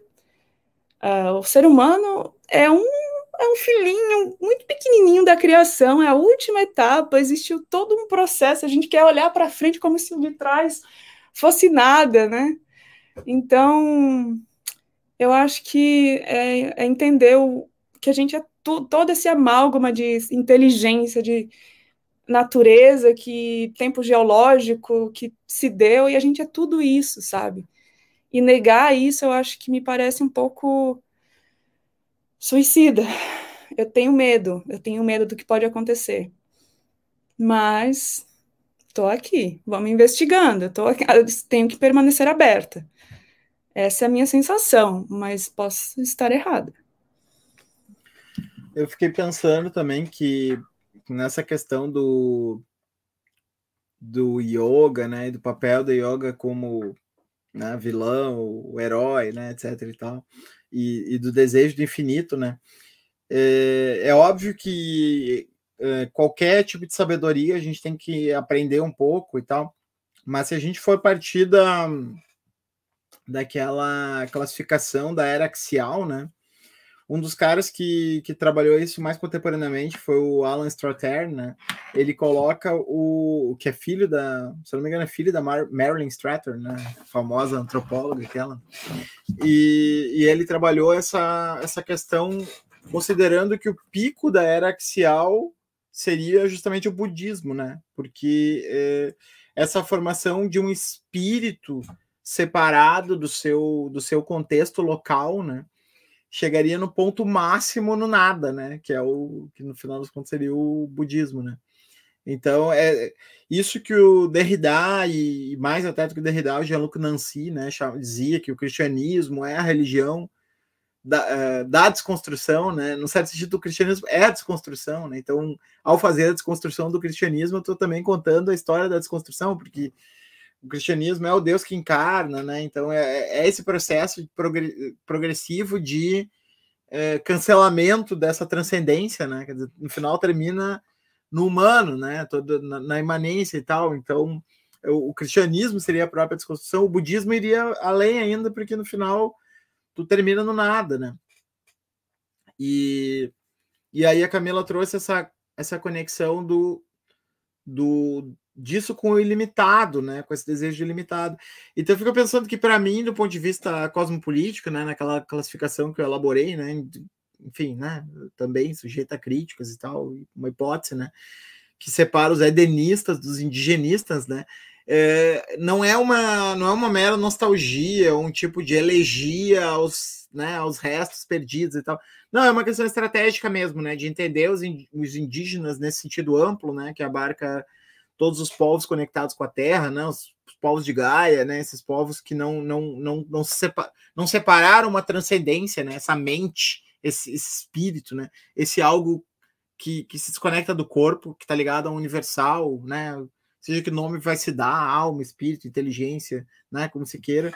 É, é essa não, é, esse não desligamento, né? Por esses povos da imanência é, é que, essa não separação em relação ao que se deu na separação axial é que pode tornar eles cosmopoliticamente interessantes, né? Porque justamente eles elaboraram outras estratégias de distribuir poder, de distribuir, uh, uh, de, de se performar, né, enquanto modos de existência que não pressupõem essa separação, que é essa separação desse dilema que a Camila traz, né, entre uma, uma um intelecto com uma ambição incorpórea, né, infinita, é, de um lado e um corpo finito, limitado, sofrente, né, do outro lado, né? Então, ao mesmo tempo que eles têm uma uma imanência banhada sobre a natureza, né? Quer dizer, eh, tem espíritos por tudo, né? Não, é um mundo mecânico, né? Naturalista, um mundo desencantado, né? Ao contrário, é um mundo sobre encantado. É... Ao mesmo tempo que eles têm isso, eles não têm essa sede por por, por isso que tu trouxe como a onipresença, mas que também poderia ser a onipotência, né? Uh, são os atributos, né? Por esses atributos divinos, né? Por, por incorporar esses atributos divinos. Então, uh, para mim, por um lado, eu vejo, eu não entendo nada, né? Então, assim, ou te ouvindo, né? Eu vejo o yoga como uh, eu tenho visto, né? Essas, tec, essas técnicas corpóreas com todas coisas muito interessantes, assim, que, né? São tecnologias de si que, que podem nos ligar no corpo de outras maneiras que não desse corpo burguês, reprimido e tal. Então, eu vejo com simpatia, até umas coisas meio New Age, assim, da, da, das contraculturas dos anos 60, 70, eu vejo com simpatia, assim, porque eu acho que é sempre uma. É um work in progress, é uma, é uma experimentação que a gente está fazendo para tentar redescobrir coisas que a cultura burguesa com seu higienismo, né, e, misturado com a cultura cristã, reprimiu, né? Então a gente sabe muito pouco sobre o nosso corpo. Mas por outro lado, eu entendo essa coisa de, de saltar para esse outro outro lado, né, desses povos da imanência, desses povos de Gaia, porque uh, eles não fazem essa, essa separação, né, esse dualismo uh, que, que constitui o Ocidente, mas não só o Ocidente, né? Uma parte do Oriente também, o, eu, por isso eu parto dessa ideia do, do axial, né? Esse espírito, né? Uh, nessa polarização entre o, entre o espírito, essa alma, essa mente e o, e o mundo encantado, né? Então, uh, para mim fez todo sentido isso que tu que tu falou, né? Não sei o quanto faz sentido para o Tom e para e para a galera aí que está nos comentários, mas para mim para mim fez bastante sentido essa essa relação, né? E a gente nem entrou numa outra coisa também que, que tá ligada a isso, que é a questão do de que existe uma certa quantificação geral dos comportamentos, né, nesse metaverso, né? Quer dizer, parece que parece que porque assim, é, tu traz, né, Camila, várias vezes que esse pessoal explora o inconsciente e tal, né? Mas na verdade, é, eu concordo contigo mas na verdade, do ponto de vista deles, eles estão usando outras ferramentas, né? Uh, psicométricas, né? Que são fundamentalmente cognitivistas, né? Então, que nem pressupõe a ideia de inconsciente, né? Porque o cognitivismo não tem inconsciente, né? O cognitivismo só tem uma pré-consciência e tal, mas na verdade tudo é repetição, hábito, né? Estímulo, estímulo-resposta, né? E aí tu vai uh, metrificar o conhecimento de acordo com esse é, com esse cálculo, né? Estímulo-resposta, né? De um jeito a produzir, e aí no caso das, das, plataformas, né? De um modo a produzir a máxima, a máxima produtividade, né? Para uma finalidade que a gente não, né? Que é acumular dados para a plataforma, né? Que é para tornar os algoritmos cada vez mais vinculativos, nos prender nessa rede de comportamentos permitir uma, pensando na Zuboff, né, permitir uma, uma previsibilidade cada vez maior dos nossos comportamentos de um jeito que eles possam codificar cada vez mais. Isso numa espiral acumulativa, né, dos, dos nossos padrões comportamentais, de um jeito não só absorver, mas também induzir, né, padrões comportamentais futurísticos, né, e nos, nos colocar como ratinhos das máquinas skinnerianas mesmo, né, nesse, nesse laboratório. Mas para quê, né? No fundo para acumular acumular potência, né? Que é, que é essa acumulação de, de dinheiro, né? De moeda, né? Por, por parte deles, assim, é... que é no final das contas para que gira toda essa todos esses dispositivos de, de plataformas digitais, né?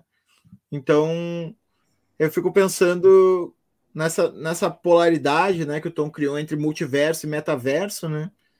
É o quanto o metaverso também é guiado por uma noção restritiva de inconsciente, baseado nesse cognitivismo, né, de, de reprodução comportamental que porque, porque sempre tem, né, o Brassier que a, que a, que a Cássia citou, entre outros, né, sempre tem aquela saída humanista, né? Neo-humanista. O Ludoenha também entra direto nisso, né? Sempre tem aquela saída neo-humanista da qualidade contra a quantidade, né? Da essência humana, né? Esse algo que se vai contrastar com essa quantificação, né?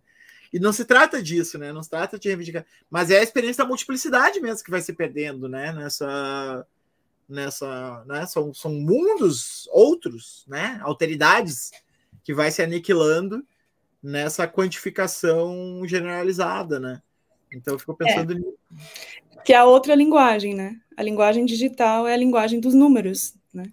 Que você vai trazer essa essa outra dimensão, assim, que eu acho que a, a seta do progresso ficou muito decepcionada quando houveram duas guerras mundiais, né? E a gente teve muito o progresso não veio, né? Então acho que a gente teve que calar um pouquinho as palavras e partir para os números para ver se resolvia a questão, né? É, é uma, é uma suposição, mas é, a gente está cada vez mais tentando resolver é, essa equação aí humana com, com números, que não sei se também vai resolver, não sei. Mas é, o, ultimamente o Luduenha tem se dito um ateísta digital. Não sei se você, você ouviu, você ouviu falar de, disso dele? Ele tem se dito um ateísta digital, achei o máximo, assim.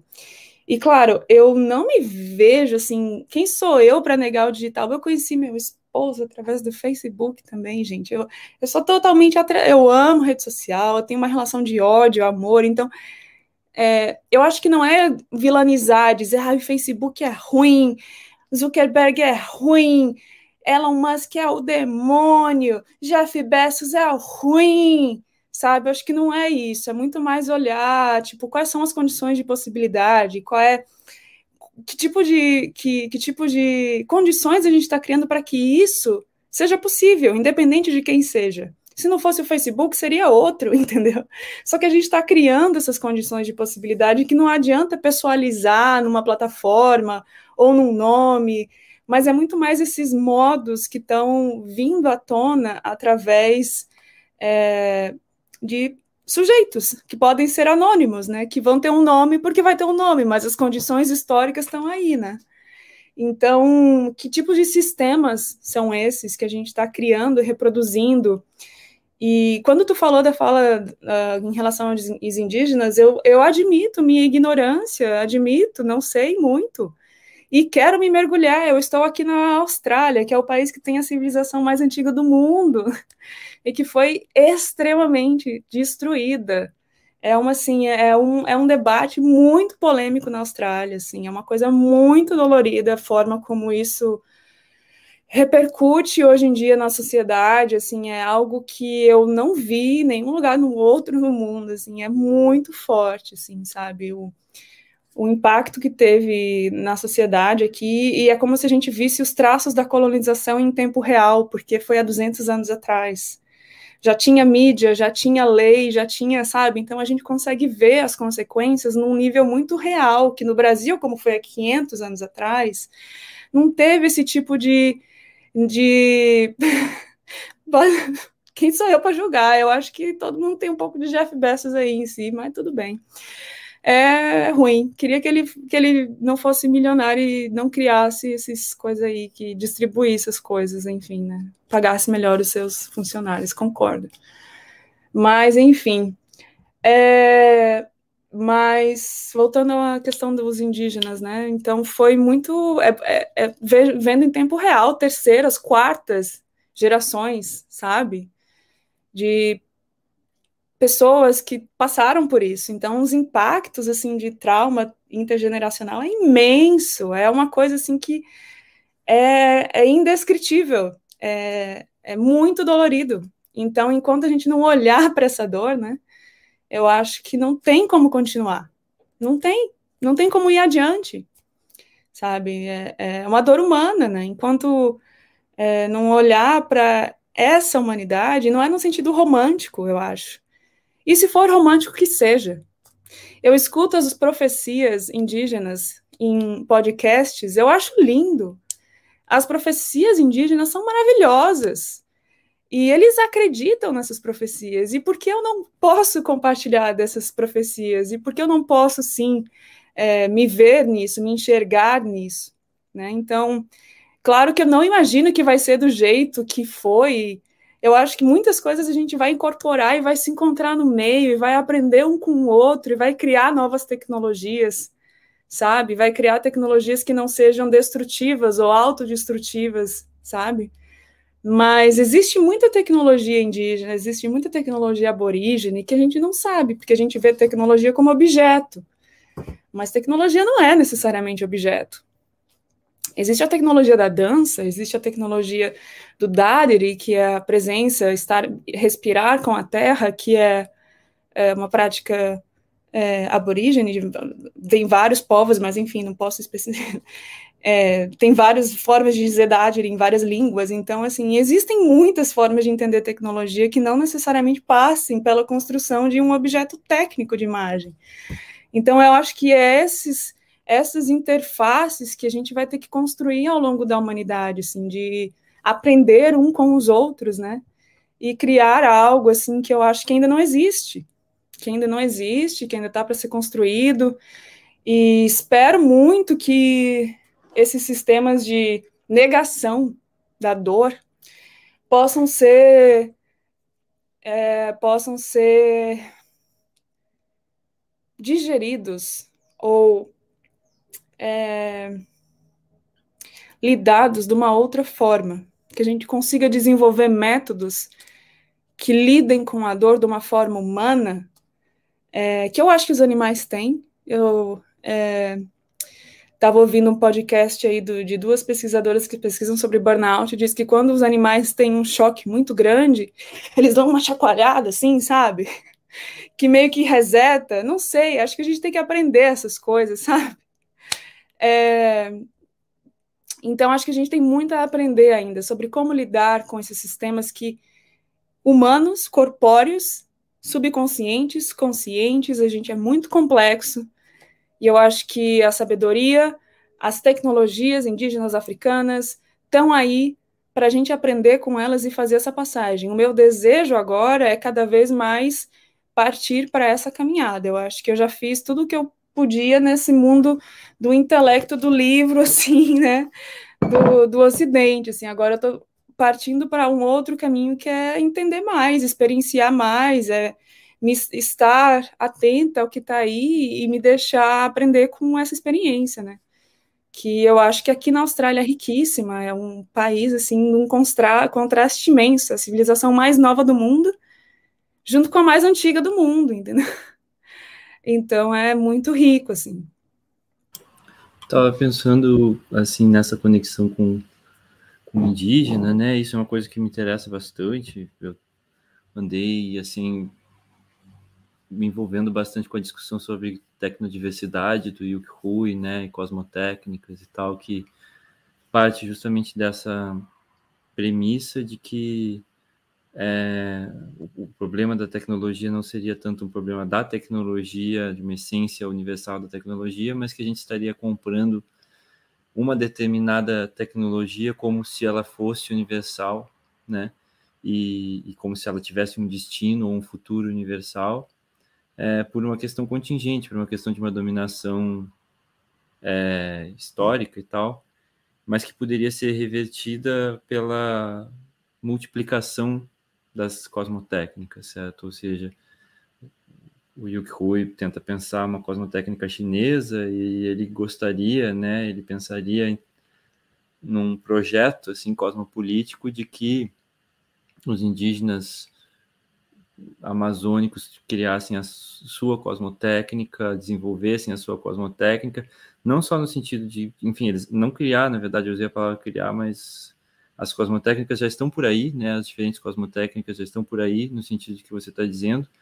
Mas eu acho que existe aí também no Elan, assim, do Yuk Hui, é, que me interessa, assim, que é de dizer, não se trata simplesmente de, ah, essas técnicas são é, de tal e tal jeito, assim, de uma forma estática, como se fosse, sabe, a tecnologia ocidental é essa coisa que se transforma e as outras cosmotécnicas são tradicionais, digamos assim, mas ele se interessa pela possibilidade de que as tecnologias modernas possam ser reapropriadas, certo? Acho que tem uma coisa um pouco tropicalista, assim, um pouco antropofágica, talvez, em que é, as tecnologias pudessem ser transformadas por essas diferentes cosmotécnicas, e aí você, e acho que esse título também do, do metaverso ou multiverso aponta para isso, né, no sentido de que a gente estava falando no início desse projeto metaversalista que diz, bom, a plataforma vai ser única, vai ser unificada, sabe? E até tu no início falou assim, tipo, que, que existe uma coisa de que até não me lembro se era exatamente assim que você colocou, mas de que a gente parece que pensa que a internet tem que ser algo universal, é, e aí parece que a alternativa é necessariamente sair da internet, mas eu acho que o, o, o, o que a ideia de tecnodiversidade aponta também é que a gente poderia entrar diferentemente na, na internet, digamos assim, ou no metaverso, mas no sentido de o, o Rui fala de fragmentar o futuro, né? O livro dele que saiu como Tecnodiversidade no Brasil, de coletânea de artigos em espanhol, ele saiu como Fragmentar o Futuro, se não me engano.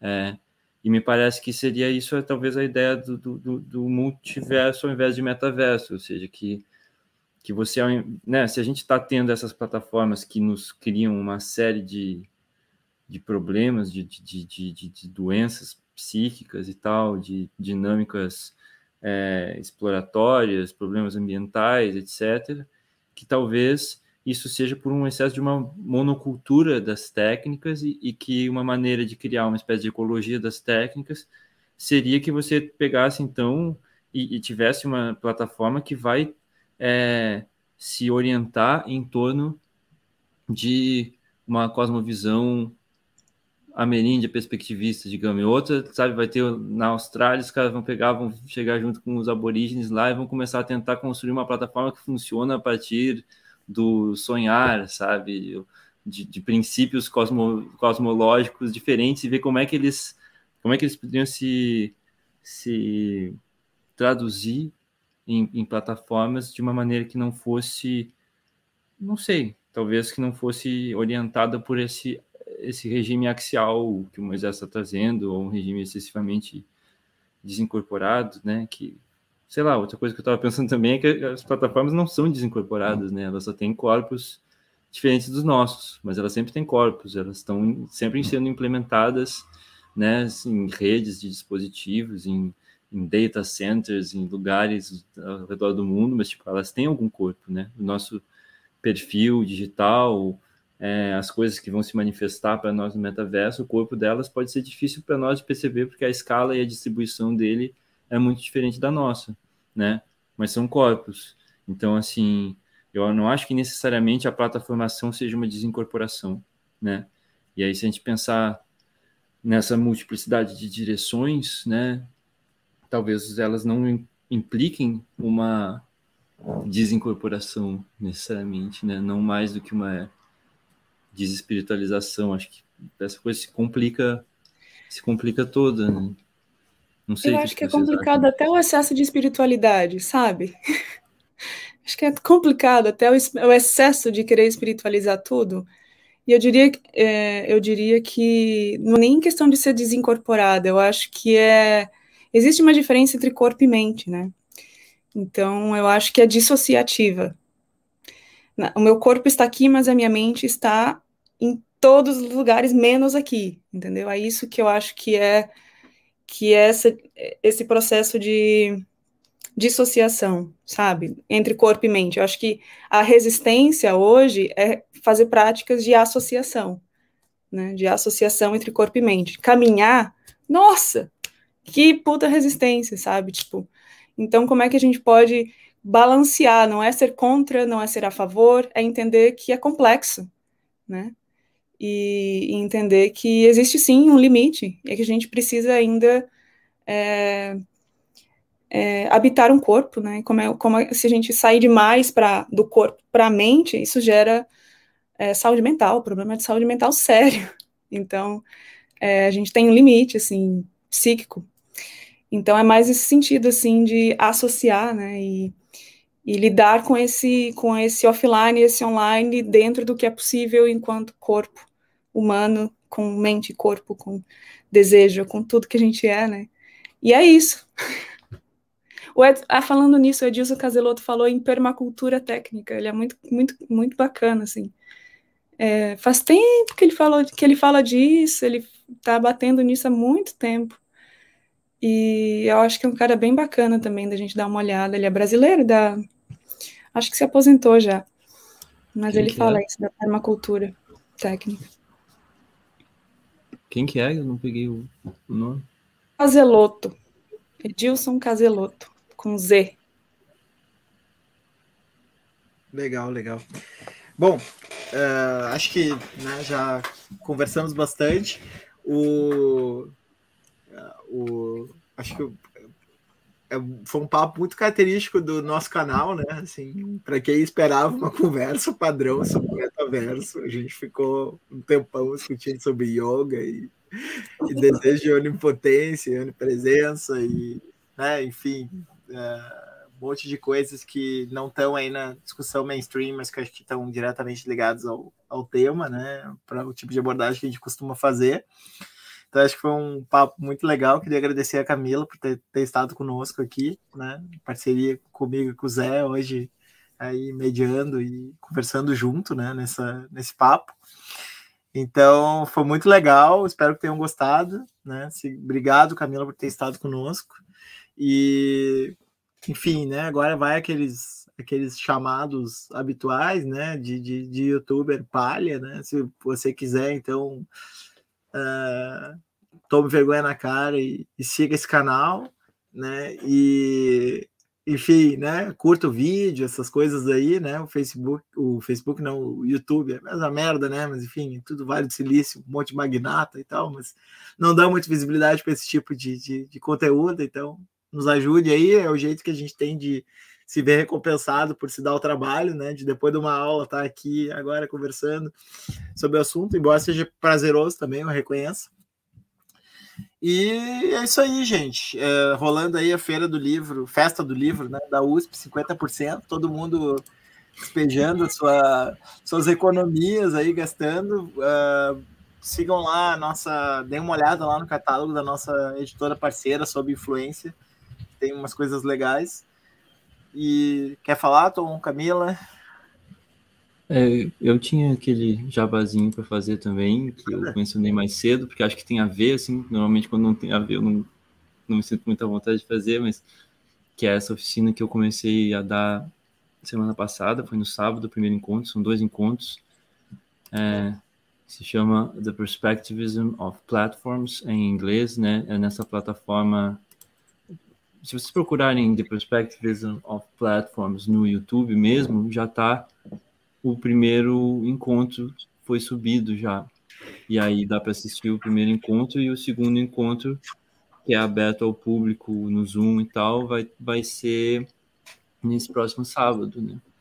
E a ideia é um pouco relacionada com isso, porque é pensar as plataformas, como elas produzem diferenças de plano de, de agência, de modo de agência e, e de visibilidade, e aí pensar essas diferenças a partir do perspectivismo ameríndio, conforme ele é reconstruído pelo Eduardo Viveiro de Castro, principalmente. A gente vai ler o Davi Copenau também, é, para esse segundo encontro, né, os textos para o segundo encontro é Viveiro de Castro e Copenau. É, e, e, tentar então fazer esse exercício que tem a ver com essa história de cosmotécnica, de tecnodiversidade e tal, que é tentar, é, ao invés de ficar usando apenas pensamento ocidental para interpretar a tecnologia contemporânea, tentar pensar a tecnologia contemporânea em conexão com é, outras referências de pensamento, né, para ver que que, o que que sai disso, certo? Porque acho que tem uma, uma potência né, intelectual e filosófica e, e cosmopolítica, né, de, de apresentar outras direções também nessa, né, questão do universal, né, do pluriversal, do multiversal, né, o perspectivismo, pensar as plataformas a partir do perspectivismo talvez nos permita navegar também essa história de metaverso de uma maneira tendente à capacidade de pensar um multiverso, né, onde, onde as diferentes perspectivas se é, formam um, entrelaçamento sem um, uma, uma centralização, uma universalização necessária. Né? Então, o nome da, da plataforma onde está rolando isso esse Key Foreign Object. E aí no site deles lá tem o, o workshop que, que tem os links para o Zoom, tem a pasta também para textos, né? Não, não é obrigatório ler textos nem nada. Quem quiser ler texto tem, tem drive com texto. E aí convido aí quem, quem quiser aparecer, quem quiser continuar aprofundando nesse, nessas temáticas aí. Que delícia! Vou olhar, vou olhar, vou olhar. Se der o fuso horário aí, vou e vou, vou dar uma olhada, sim. Obrigada. Queria agradecer muito a Moisés pelo convite. Que prazer, que prazer reconectar contigo. Como, ai, tanto tempo, você, meu professor. Agora estamos aqui falando juntos. Então, muito obrigada. Muito bom saber que a gente tem um parceiro de ideias sabe? É muito bom encontrar os nossos pares, então fico muito feliz em fazer parte desse, desse debate. Quero saber mais das tuas coisas que tu está produzindo e agradecer ao Tom também. Muito obrigada, Tom. Muito bom te conhecer. Fico feliz assim em conhecer essa rede, essas pessoas que estão aqui discutindo essas coisas. Foi igualmente. Igualmente, cara, eu fico muito feliz assim e e desejo para a gente, para vocês, muito sucesso para o canal. Muito obrigada pelos que assistiram, pelos que comentaram. É, e que a gente continue essa troca, que a gente continue reverberando e, enfim, coletivizando, que eu acho que é a saída, assim, né? É, des, desindividuar um pouquinho e, e ficar mais na rede, assim, no coletivo, e a gente vai indo, né? Muito obrigada. Maravilha, Valeu. obrigado, Camila. Prazer obrigado por ter aceitado vir pela conversa. Então Isso tá, aí. minha gente. Um beijo para todo mundo e um bom resto de semana. Até a próxima.